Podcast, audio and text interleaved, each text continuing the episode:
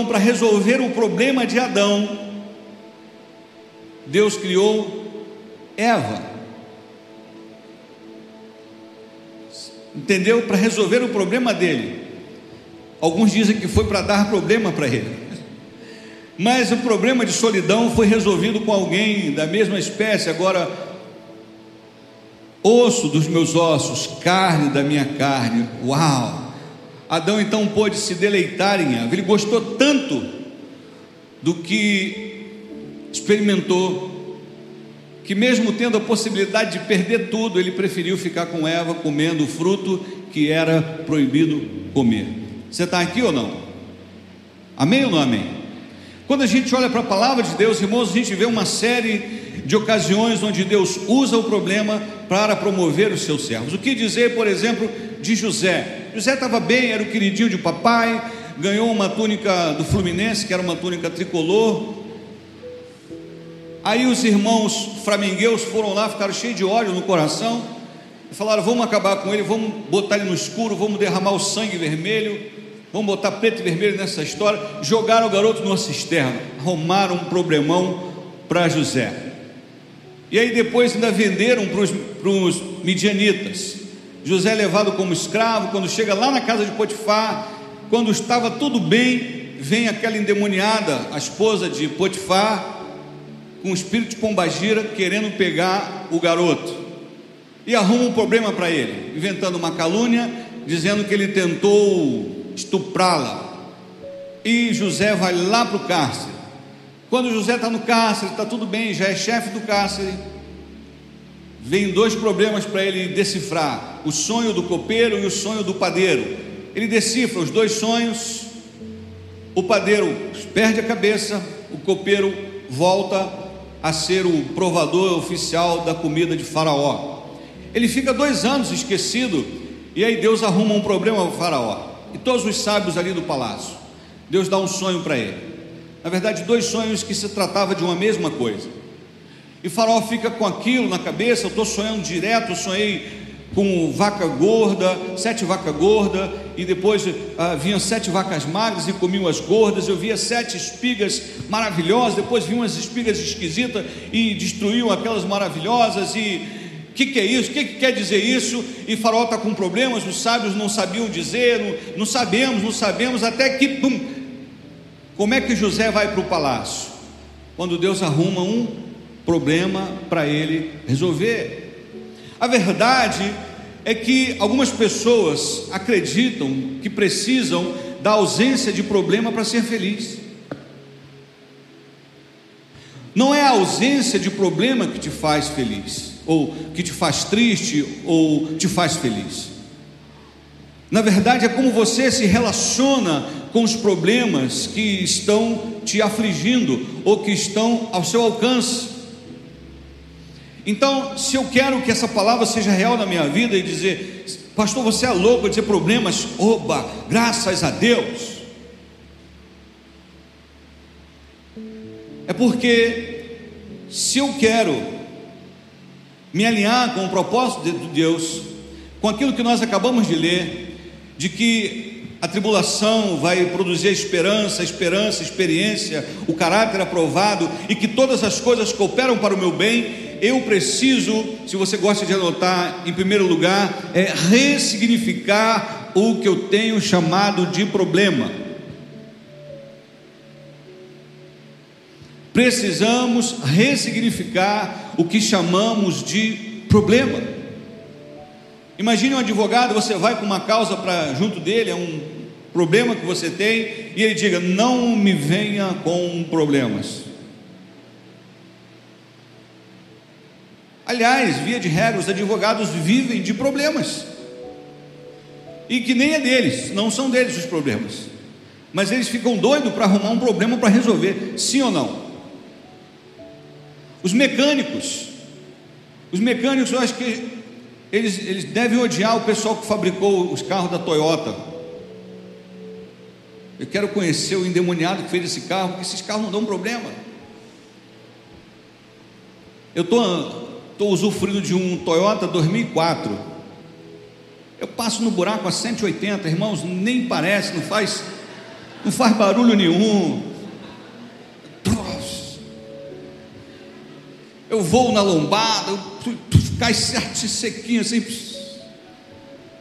2004, uma máquina. Os mecânicos ficam cheios de ódio quando o está passando e já. Você está entendendo? Ressignificar o problema é entender o que Jesus quis dizer lá no Sermão do Monte. Quando ele falou das bem-aventuranças, ele estava falando para gente problemática. Jesus estava cheio de gente problemática seguindo a ele. E aí você olha para a figura das bem-aventuranças e ele diz que dos pobres de espírito é o reino dos céus. Os que choram serão consolados, os humildes herdarão a terra, os que têm fome e sede de justiça serão fartos, os misericordiosos alcançarão misericórdia, os limpos de coração verão a Deus, os pacificadores serão chamados filhos de Deus. E aí ele vai falando uma série de daquilo que as pessoas achavam como um, um demérito, como um problema, como uma dificuldade. Até você está chorando, você é bem-aventurado. Você é um pacificador. A gente vive numa geografia sob o, o governo e a tirania do Império Romano. Então, ser pacificador é quase que como sinônimo de, de covardia. Aí Jesus está dizendo: não, não, ser pacificador não é problema, não. Vocês vão herdar o reino dos céus. Fica tranquilo. Bem-aventurados são vocês se forem perseguidos e injuriados por amor a mim, por causa do meu nome. Vocês são bem-aventurados, isso é coisa boa. Então Jesus está dizendo para os discípulos ali: vocês precisam olhar de outra maneira, vocês precisam ressignificar. Cada problema, na verdade, pode ser um embrulho esquisito, onde dentro tem um presente chamado oportunidade. Eu estava aqui na reunião com os irmãos e confesso que tudo que foi dito aqui, eu encerrei dizendo: olha, nós temos potencial, podemos ir além, podemos avançar. Então, precisamos abrir os nossos olhos para aquilo de bom que Deus está fazendo e perceber que uma dificuldade é só uma oportunidade de superar, de buscar mais, de glorificar a Deus, porque às vezes a gente quer dar um testemunho maravilhoso, mas um testemunho maravilhoso pode ser seguido de tragédias terríveis.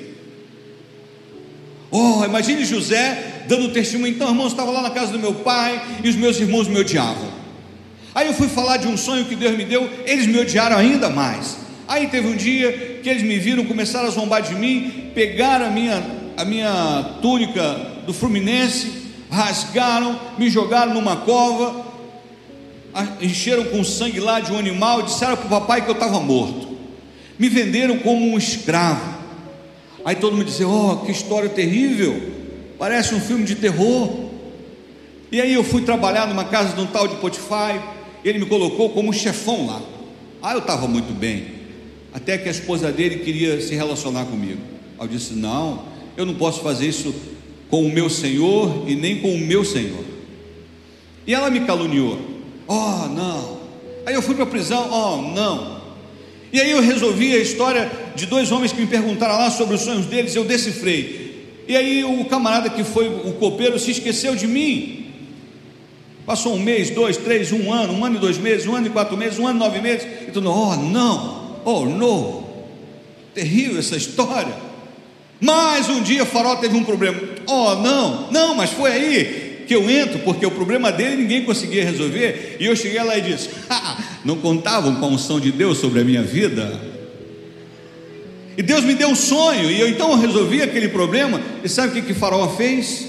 Me promoveu ao homem mais importante do Egito, abaixo dele. Eu me tornei o cara lá no Egito, salvei minha família da fome, por causa de um problema que Deus gerou lá na vida de Faraó e dos sucessivos problemas que ocorreram na minha vida. Quantos estão entendendo? Digam aleluia. Sabe, quando você ressignifica, você não foca no problema, você tende a manter o foco na recompensa. Vou te dar um exemplo. Todo mundo estava assustado com Golias, sim ou não? O comentário lá era assim: caraca, vocês viram aí o gigante, o cara é terrível, o cara quase 3 metros de altura, uma lança, um, o escudo dele parece, é mais pesado que um saco de cimento. Alguns comentaristas dizem que pesava 60 quilos, imagina. O cara é um monstro, o pé do cara, a mão. Oh! E o rei lá no palácio, quem poderá me defender? Todo assustado. E aí Davi pergunta: quem que vai ganhar quem matar esse incircunciso? Gente, estava todo mundo, oh, mas o gigante, e o que, que, o rei vai fazer? Gente, o gigante está oprimindo a gente, Eles vão, ele vai, vai dominar a gente, nós vamos ser escravos dele. A conversa era essa, irmãos. Tudo estava girando em torno do assombro do gigante que durante 40 dias, de manhã, de tarde, eu quero um guerreiro para lutar comigo. Imagina, de manhã, cadê? Não tem homem não? Manda um aí para lutar comigo. E todo mundo, uh, não passava da linha de batalha, uh, e de repente um manequim alto, igual o Danielzinho, para quem conhece. Quem é esse incircunciso? Para afrontar o Deus, o Senhor dos exércitos. E o que, que vai? Começou a perguntar: o que, que vai ganhar? O que, que vai ganhar? O que, que vai ganhar o irmão? Rapaz, o que está fazendo aqui? As ovelhinhas lá do, do, do, de papai estão precisando de você. Ele não dá confiança, porque ele estava de olho na recompensa, porque vai casar com a princesa. Não era tão bonita quanto a minha esposa, mas era bonita. Vai casar com a princesa, vai ter isenção de impostos, vai morar no palácio. Uau! Quem matar esse gigante? É isso? Essa é a recompensa? Então, Davi estava com Deus, e ao invés de olhar o gigante como um, um grande problema, ele o viu como uma grande oportunidade, porque ele já estava acostumado a resolver problemas para o rei. Ele já tinha sido exposto ao palácio. Pastor, quando? Quando o rei desobedeceu a Deus, não matando todos os amalequitas, e o espírito mau vinha e atormentava, e alguém disse que o rei precisava de um um homem cheio de unção para tocar para ele, para expulsar aquele demônio. E alguém falou assim: Eu conheço um jovem, filho de Jessé, o belemita. O cara toca bem, ele é cheio da unção, Deus é com ele, o cara é bom de palavra, ainda é pintoso. Mandou chamar Davi, Davi vai para o palácio. Davi vai lá e toca a harpinha dele, O espírito mal que está em Saul tenta até matá-lo, joga a lança em, Davi, Davi.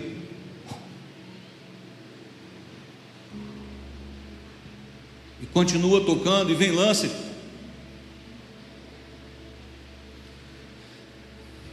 Poderoso Deus, poderoso Deus, a atmosfera mudava. A presença vinha, e o demônio batia retirado, e o rei, ah, ah, ah, o que, que houve? O rei ficava bom, por quê? O foco de Davi não era nas dificuldades, na recompensa, na possibilidade, nas probabilidades no que aquilo poderia trazer sobre a vida dele. Se você trabalha, normalmente o teu patrão te paga para você resolver problemas. Pastor, mas eu trabalho como recepcionista, esse é o problema. Alguém precisa recepcionar as pessoas. E pior, quando você faz aquilo só porque você é pago para fazer, você não merece o que você recebe.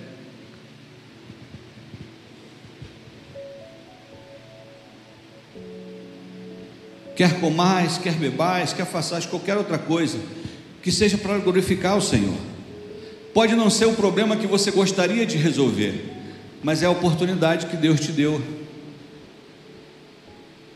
Pode não ser a recompensa que você gostaria de estar recebendo naquele momento, mas é a oportunidade que Deus está te dando, porque se você for fiel no pouco, Deus vai te colocar no muito. Deus dá grandes problemas para pessoas grandes ou que Ele quer engrandecer. Estamos aqui ou não? Então, ressignifique problema, uau, oportunidade. Ah, mas se eu vou ter prejuízo, não, eu vou ter lucro, isso vai me gerar alguma coisa no futuro, nem que seja experiência. Vai me habilitar para o próximo nível, vai me habilitar para problemas, dificuldades, desafios ainda maiores.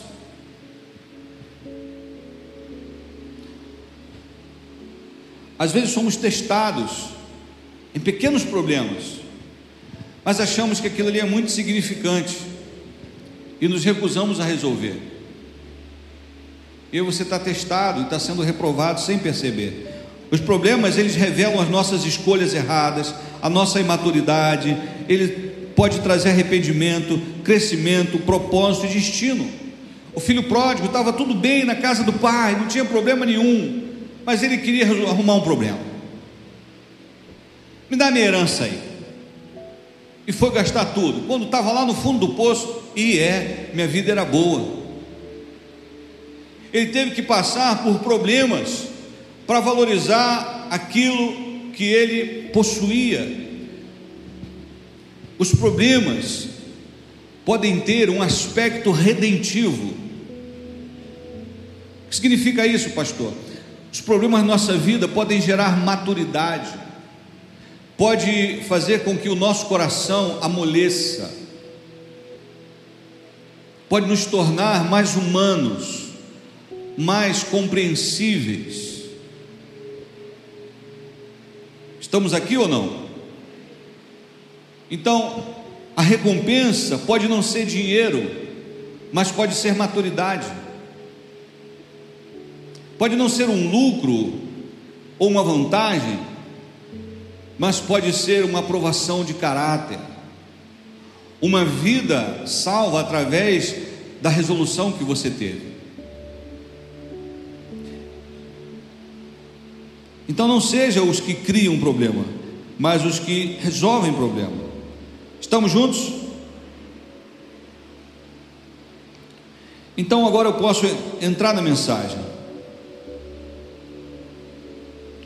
33 maneiras de ressignificar o problema, de discernir que há uma recompensa. Primeiro, anota aí, aprenda a olhar. Se Deus não vê como o homem vê, o homem espiritual não vê como o homem natural. Vou repetir. Se Deus não vê como o homem, o homem natural vê, o homem espiritual não vê como o homem natural. Ele não é compreendido ou discernido, mas em tudo ele discerne, porque ele tem a mente de Cristo. Então, eu e você precisamos ter um olhar positivo, aprender a olhar é olhar positivamente. Por quê? Porque todas as coisas cooperam para o bem daqueles que amam a Deus. Porque a tribulação vai gerar esperança. Então, tribulação é problema. Então, eu olho, mas eu olho com o disjuntor da positividade ligado. Você entendeu isso, sim ou não? Eu gosto de contar aqui a história do, do jovenzinho, garotinho, estava comendo duas maçãs. E o pai pediu uma. E ele rapidamente mordeu as duas maçãs. Ele. E o pai pensou antecipadamente, mal do garoto, sem vergonha. podendo me dar uma maçã inteira, ele mordeu as duas. Quando ele terminou de pensar isso, o garoto, papai, fique com essa aqui que está muito mais doce.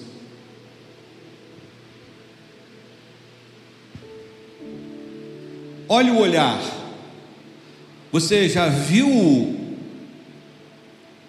coisa ruim aonde muitas vezes não tem? Quando a Bíblia diz que se os teus olhos forem bons, todo o teu corpo será luz. Então, aprender a olhar é acima de tudo olhar positivamente. Os olhos, Mateus 6:22, são a lâmpada do corpo. E se os teus olhos forem bons, todo o teu corpo será luz. Estamos juntos?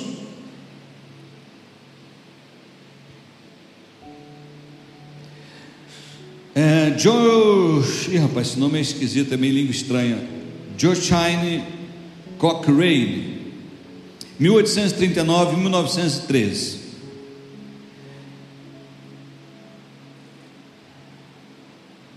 era o proprietário de um restaurante.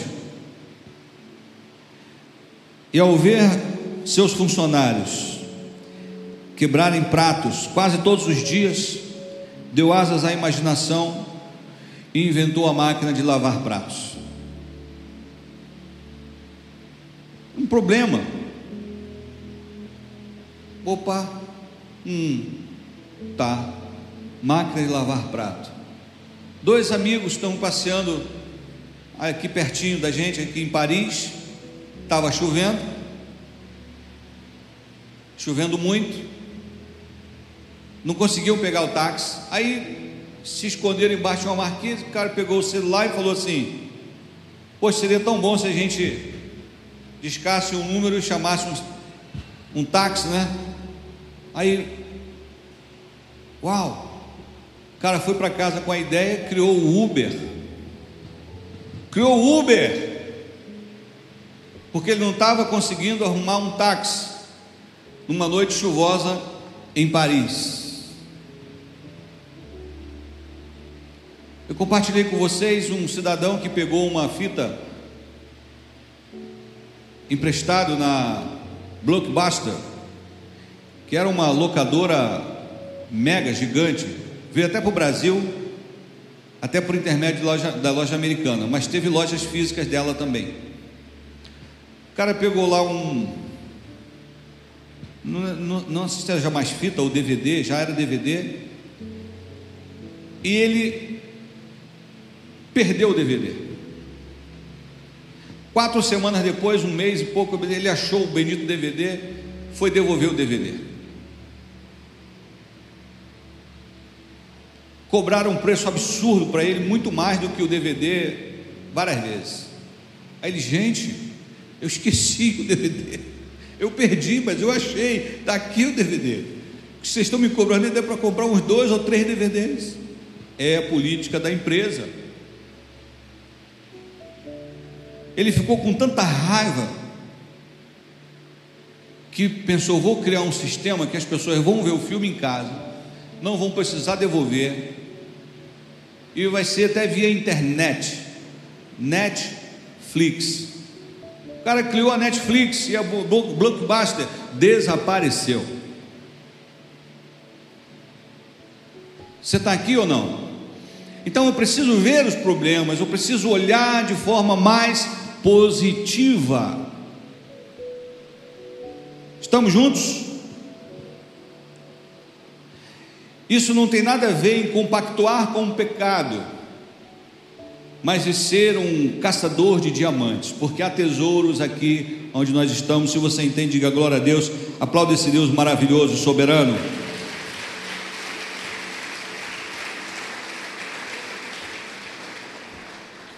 O que está alimentando os seus olhos, o que você está lendo, o que você está vendo, o que você está assistindo, que você está focando, vai determinar como você vai ressignificar os problemas. Portanto, procure ver coisas que edificam. Segundo, aprenda a ouvir. O que significa isso, pastor? Corte o fluxo daquilo que alimenta a sua tristeza. Evite conversas negativas. Corra daquelas pessoas drenadoras de energia. Então aprenda a ouvir, seja seletivo. Ai meu Deus, você viu o último no WhatsApp? Disseram que um cometa vai bater aqui no Rio de Janeiro e vai, vai acabar com todo o Belfor Roxo. Nem as baratas vão sobreviver.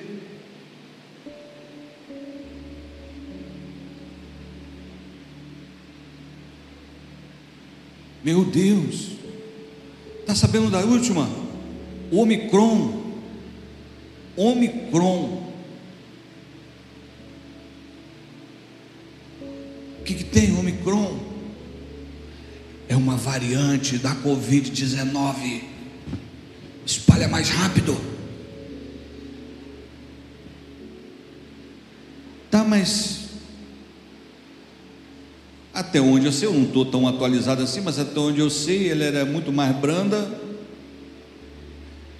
e ninguém tinha morrido por causa dela. Hum, entendi. Não podemos escolher que tipo de semente, de som as pessoas vão lançar sobre nós mas nós devemos escolher que tipo de semente vai ecoar em nosso coração, na nossa mente. Você não está isento de ouvir sobre tragédias, sobre coisas negativas. Pode ser que chegue a você de alguma maneira, mas é você que determina se aquilo vai ficar sendo ruminado por você, se você vai ficar ali meditando naquilo o tempo todo. Oh meu Deus, oh meu Deus, oh meu Deus. Muita gente viveu um ano péssimo só por causa de más notícias.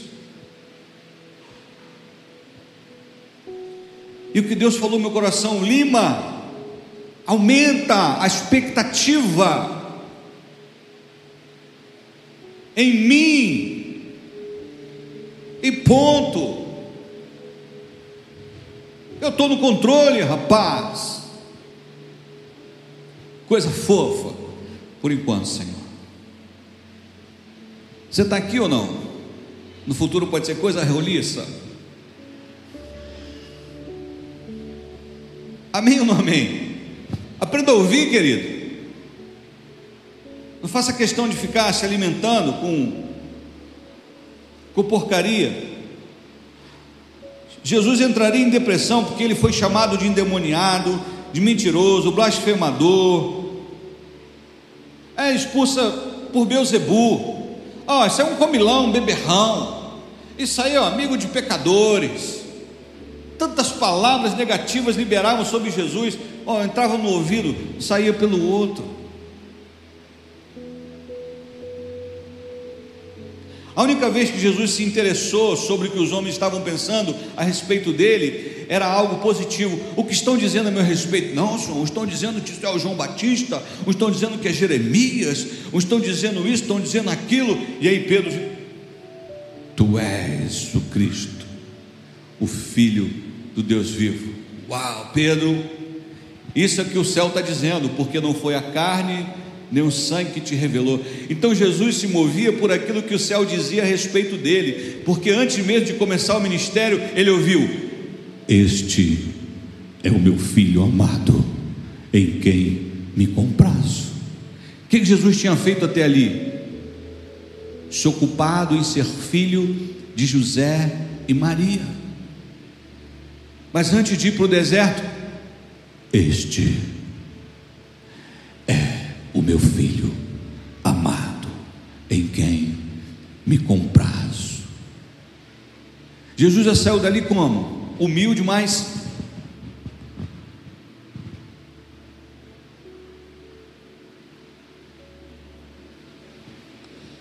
peito igual de pombo. Deus está comigo. Eu sou filho amado. Aprenda a ouvir mais o que o céu está dizendo a seu respeito. É possível que as notícias em volta sejam ruins, Mas vai Deus lá no meio do lagar onde Gideão estava malhando o trigo e diz: O Senhor é contigo, varão valoroso. Vai nessa tua força. A força já estava lá. Ele precisou ouvir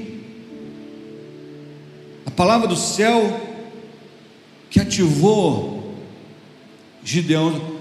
Vai nessa tua força. Mas como que eu vou eu serei contigo.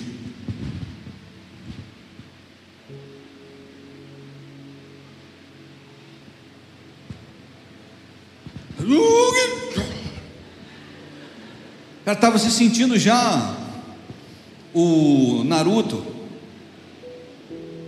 Goku. Que esse nome é meio esquisito.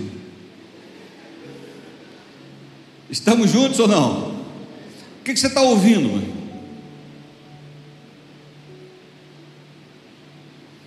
Os momentos mais melancólicos da minha vida foram alimentados por melancolia. Lembro-me que eu tive um, eu, eu teve uma jovem que teve coragem de terminar comigo.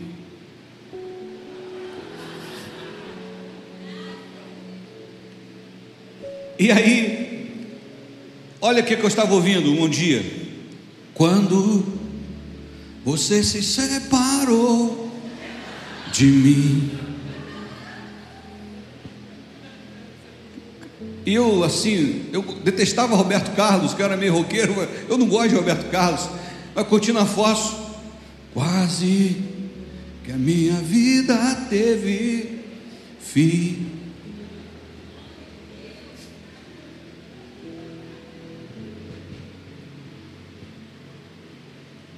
Eu tenho um louvor mais moderno agora, que já está velho também, né? Garçom, aqui, nessa mesa de bar. Então, Deus ministrou meu coração que a música que você ouve é o que? É a trilha sonora da sua alma. Então, começa a vir coisas que te, te levanta, que exalte aos, que exalta ao, ao nosso Deus. Estamos aqui ou não? Então aprenda a ouvir em nome de Jesus, meu amado. Deixa eu colocar um relógio aqui. Aprenda, seja seletivo, no nome de Jesus de Nazaré. Em segundo lugar, mas não é em segundo lugar literalmente, aprenda a falar. Salmo 19, 14 diz: Que as palavras da minha boca e o meditar do meu coração sejam aceitáveis na tua presença, Senhor, rocha, minha rocha, meu vingador. No 51,15 ele diz: Ó Senhor, dá palavras corretas aos meus lábios, para que a minha boca possa proclamar o teu louvor. No 71:8 ele diz: "Minha boca está repleta do teu louvor e constantemente proclamo o teu esplendor."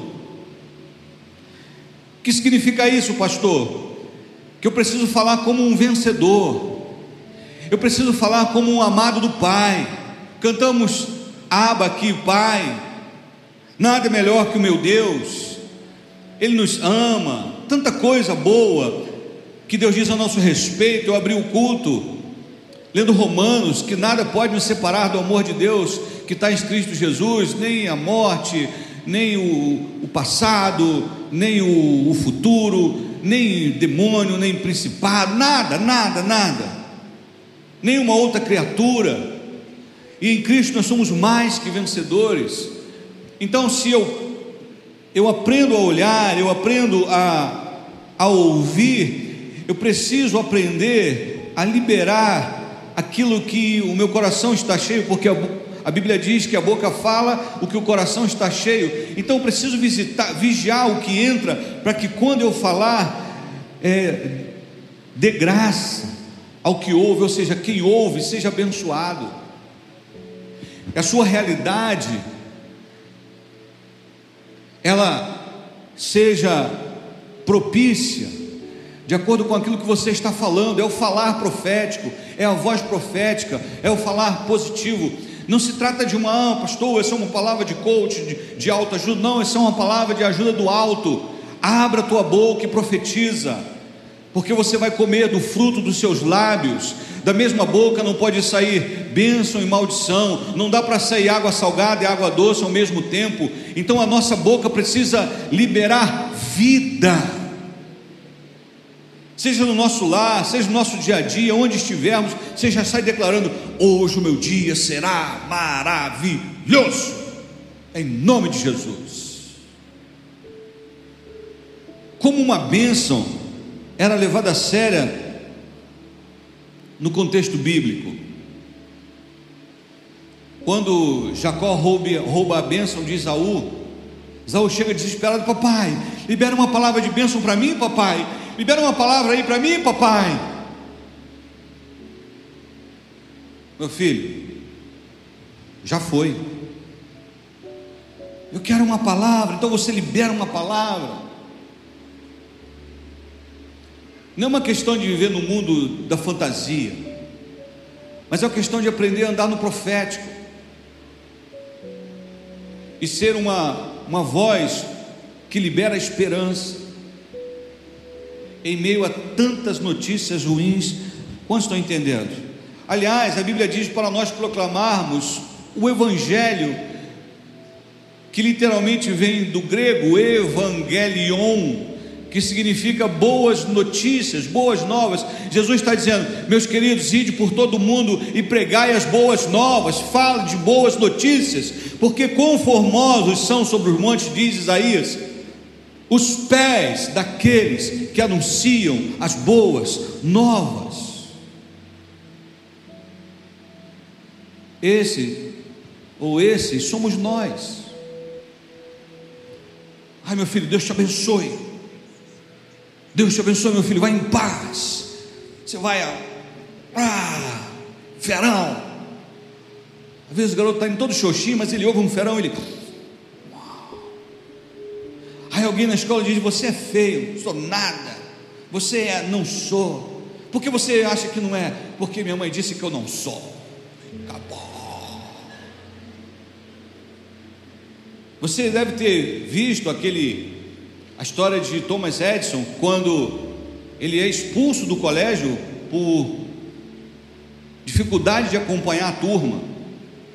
A mãe recebe uma carta horrorosa Mamãe, o que está escrito aí? Senhora Edson.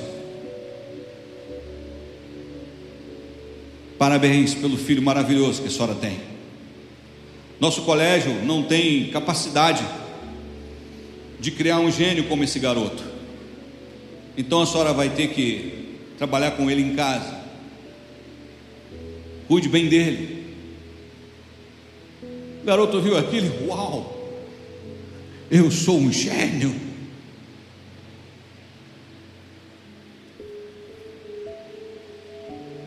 E ele foi um gênio. Anos depois,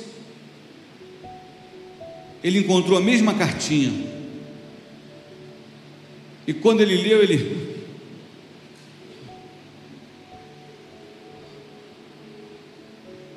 Pensou, obrigado, mamãe. Porque se a mãe liberasse o que estava escrito, ela iria lançar um decreto de incapacidade sobre a vida dele. Então existe autoridade na fala da mãe, existe autoridade na fala do pai.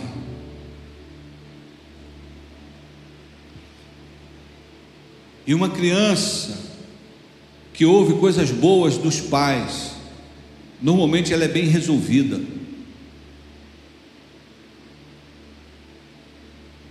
Se alguém disse, feio, invejoso. Você está aqui ou não? Então aprenda a falar.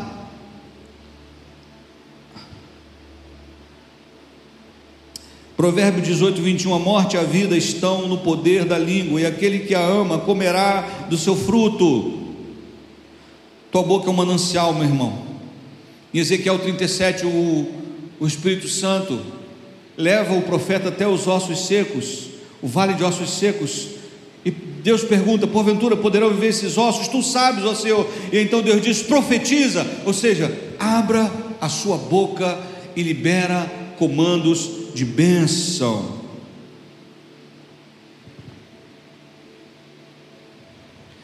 A mulher, aquela senhora que fez uma, uma puxadinha para o profeta, lá de Sunem, ela, ela se expôs tanto ao profético, porque o profeta Eliseu profetizou que ela seria mãe. Ó, daqui a um tempo, nesse mesmo período, você vai estar com um garoto aí no colo. Não, não faça isso. E ela foi mãe. O garoto foi crescendo, ficou doente, dor de cabeça, pum, morreu. Ela pegou o garoto colocou na cama do profeta. E ela foi em direção ao profeta. E alguém perguntava: Vai tudo bem? Ela: Vai tudo bem. Mas não estava tudo bem, mas ela estava profetizando: Vai tudo bem. Ou seja, a minha boca não vai entrar em concordância com a minha realidade. A minha boca vai trazer a verdade do céu que transforma a realidade da terra. Vai tudo bem? Vai tudo bem. Porque o meu futuro será bom e a minha esperança não será frustrada. O seu futuro será bom e a sua esperança não será frustrada. Se você crê, aplaude esse Deus maravilhoso, soberano, eterno, sublime. Aleluia! Vai tudo bem. As carpideiras estavam chorando. Ah, pobre menina. Jesus chega aqui, que negócio é esse? Ninguém morreu não. Riram de Jesus. A menina não está morta, ela dorme. Jesus entra no quarto, a menina está lá, durinha já, gelada. E Jesus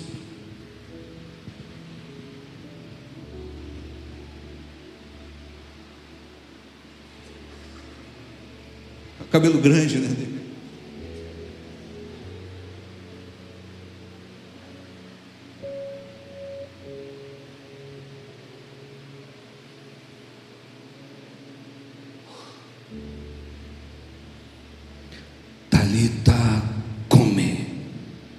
A menina. Se a menina estava morta, por que Jesus não falou que ela estava morta? Porque ele mentiu? Não. Porque ele estava ali para trazer vida. Então ele estava em concordância com a realidade do céu, para transformar, ou melhor, com a verdade do céu, para transformar a realidade da terra. Por pouco a gente diz, ah, que desgraça, e vai piorar. E a Bíblia diz então, em Efésios 5,19, falando entre vós em salmos, hinos, cânticos espirituais, cantando e salmodiando ao Senhor no vosso coração. Estamos aqui? Problemas. Graças a Deus. Está vindo coisa boa aí.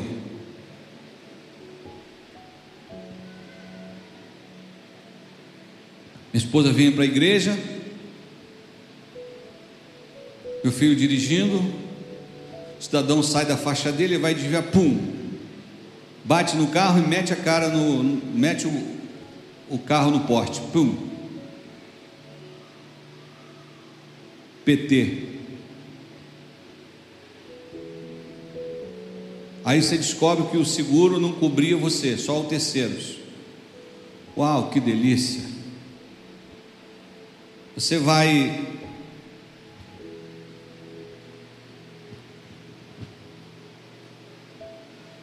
honrar sua, sua tia, eu e Paulinho.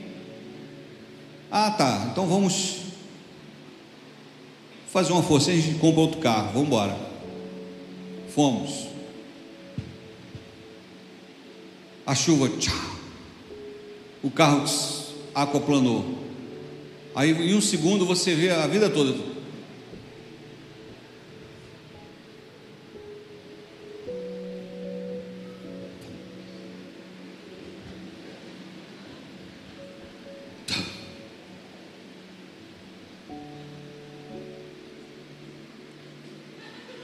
Estou falando Paulo, aqui em câmera lenta não sai voz, você sabe disso. Né? Paulo olhou para mim.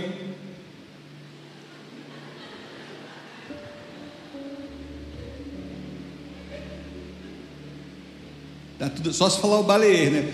Pai, tá tudo bem. Tá tudo bem, filho. Glória a Deus. Ninguém se feriu. Levamos para estava no seguro. Não era nem o seguro, era cooperativo. Mas tudo deu certo, graças a Deus. Fomos, fomos honrados pela PVS. Oh, glória a Deus. Consertou o carro. Vou buscar minha esposa no Rio, no AME, lá em Teresópolis. Estou voltando, ela dirigindo. O carro da frente passa para outra pista e o carro que vinha lá bate nele e vem na nossa direção e, e a gente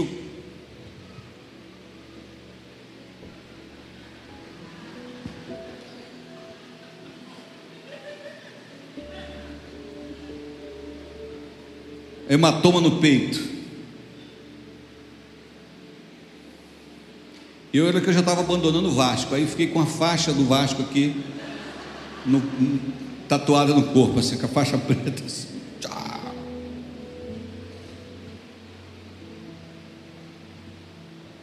Beleza. Vamos pegar o carro. Levaram para onde? Três rios. Três rios. Aleluia. Pertinho de onde ele rodopiou. Então vamos para lá, para Três Rios. Seguro. Não, o seguro não pode entrar. Você tinha que pagar 100 reais por seguro do lado, tirar o teu carro do pátio. Cenzinho, só para ele fazer, pegar o carro dele, pum, pum, pum, deixar o seu carro ali e vir um, e pegar o teu, o outro carro do seguro e pegar. Amém. PT. Perda total. Ô oh, pastor, agora você está com dinheiro? Não. O carro está no inventário. Uou! Aí você pensa, você está triste? Não, não estou triste, porque eu sei que todas as coisas cooperam para o meu bem. Se eu não tivesse perdido, eu não estaria andando de Corolla. Pelo menos por enquanto. Tem alguém que tem coragem, né? O Jorge está ficando com calo no joelho. Jorge Raquel tadinho. Se você olhar para o joelho dos dois, estão com. Você está aqui ou não? Não, não espere a ausência de problemas para começar a olhar de forma positiva, começar a ouvir coisas positivas e falar positivamente. Graças a Deus, irmãos, experiência própria. Minha esposa sabe, eu bato na cama, oh, durmo igual um urso. Às vezes mistura de urso com leão, oh, oh, e a esposa já acostumou, glória a Deus, ela desmaia, muito rivotril, oh, que brincadeira. Ela dorme, desmaia do meu lado. No começo ela ficava nos meus pés, eu pensava, essa mulher está nos meus pés mas eu também estava nos pés dela. Glória a Deus. O meu primogênito ainda não está na presença, mas isso não, não me tira a, a paz, não me rouba a tranquilidade, não me tira o sono. Eu, eu continuo eu chamo meu filho de pastor. Se ele vai ser ou não, o problema é dele e de Deus, mas eu digo pastor, é pastor Chan, pastor Paulo. Se estiver namorando, ó, já a missionária chegou aí. Ó. A gente vai profetizando. No máximo você acerta lá, mira numa, na lua, acerta numa montanha. Aumenta a sua expectativa em Deus. Não deixe os problemas ofuscarem quem você é e quem Deus é para você. Não meça o, o, o, tamanho do teu problema ou a quantidade do teu problema com o teu vizinho. Ah, pastor, mas fulano, cicrano, Bertrano não está nem na igreja. Não se preocupe com isso. Deus é contigo, meu amado. Vem coisas tremendas aí. Fica tranquilo. É um tempo de, de de, de treinamento, é um tempo de teste, é um tempo de maturação, é um tempo de dizer: Eu estou te preparando para bênçãos maiores. Agora eu vou te pedir uma coisa: quando as bênçãos se derramarem tremendamente na minha vida, por favor, não fique com inveja, dê glória a Deus. Pois meu pastor, graças a Deus, aleluia. Amém. Se alegre com que se alegram.